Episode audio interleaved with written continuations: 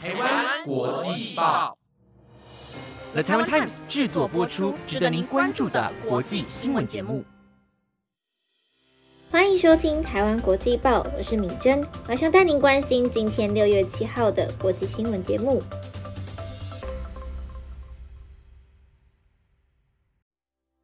各位听众朋友们，晚安！马上带您关心今天的新闻重点，包括。英美表示，欧盟考虑强制禁用华为等建设五 G 网络。联合国安理会新选五非常任理事国，斯洛维尼亚击退白俄罗斯。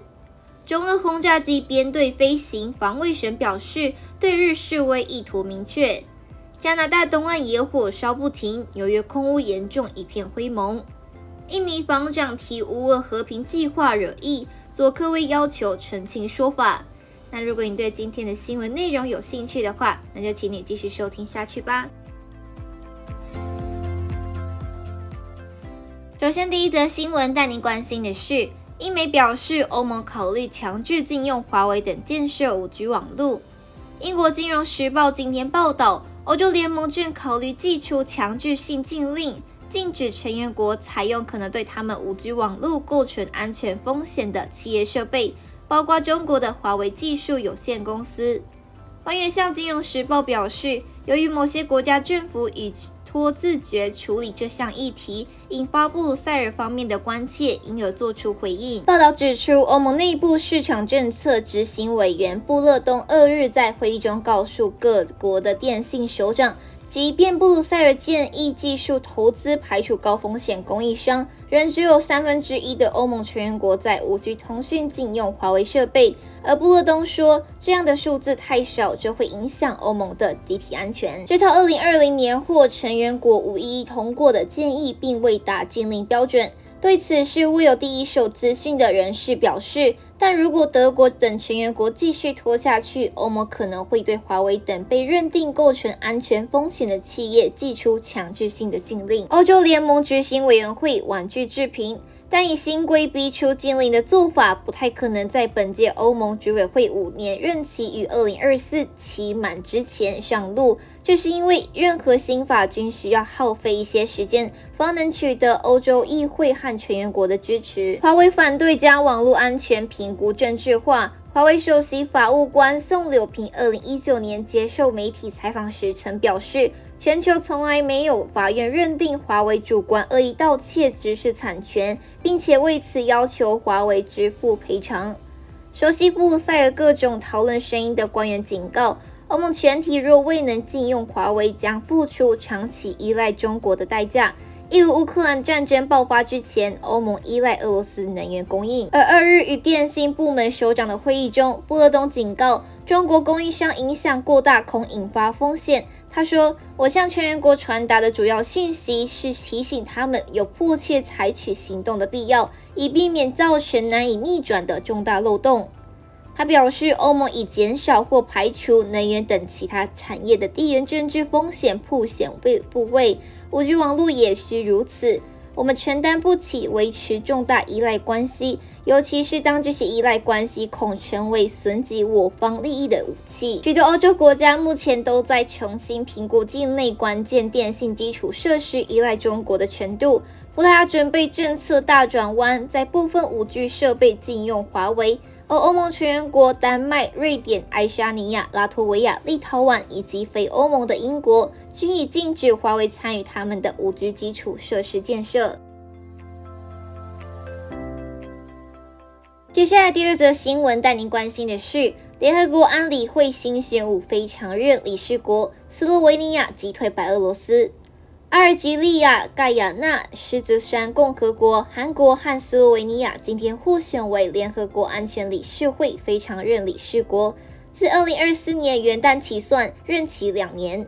俄罗斯的盟国白俄罗斯则被拒绝于门外。联合国安理会由十五个成员国组成，其中五国是拥有否决权的常任理事国，分别是英国、中国、法国、俄罗斯和美国。另外十个非常任理事国席位平均分配给所有地区，各有两年任期，每年重新选出五国更换。综合法新社与路透社报道，联合国安理会大会在不记名投票中以一百五十三票赞成、三三十八票反对的结果，选出斯洛维尼亚为代表东欧地区的非常任理事国。角逐同一个席位的白俄罗斯落选。人权观察驻联合国主任夏邦诺说：“今天的大会表决显示了联合国选举中的竞争何以重要。联合国成员国无疑认定白俄罗斯在国内严重侵犯人权，替俄罗斯掩饰在乌克兰犯下的暴行，因此没有资格在安理会这个重要的人权捍卫机构服务。阿尔及利亚与狮子山将代表非洲，韩国代表亚洲太平洋地区。”盖亚纳代表拉丁美洲与加勒比海地区，这五个新的非常任理事国将取代阿尔巴尼亚、巴西、加蓬、加纳和阿拉伯联合大公国。另外五个现任非常任理事国为厄瓜多、日本、马耳他、莫桑比克还有瑞士。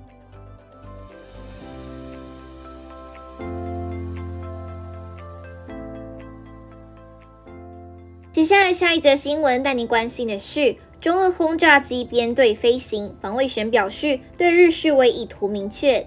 中国与俄罗斯轰炸机六月六日在日本海盗东海上空编队飞行。日本防卫省认为对日本进行示威行动的意图明确，除透过管道向中俄表达重大忧虑，将持续进行警戒与监视。日本放送协会报道，防卫省表示，六月六号上午到下午间，两架中国空军轰炸机从东海峡进入到日本海上空，与两架俄罗斯空军轰炸机会合。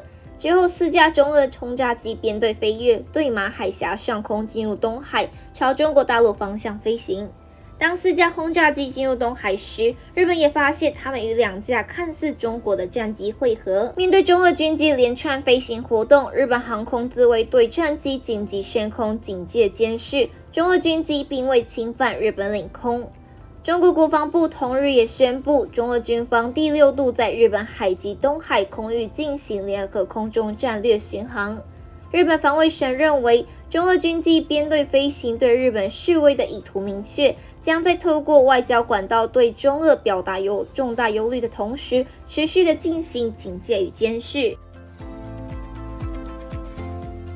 接下来，下一则新闻带您关心的是。加拿大东岸野火烧不停，由于空污严重，一片灰蒙。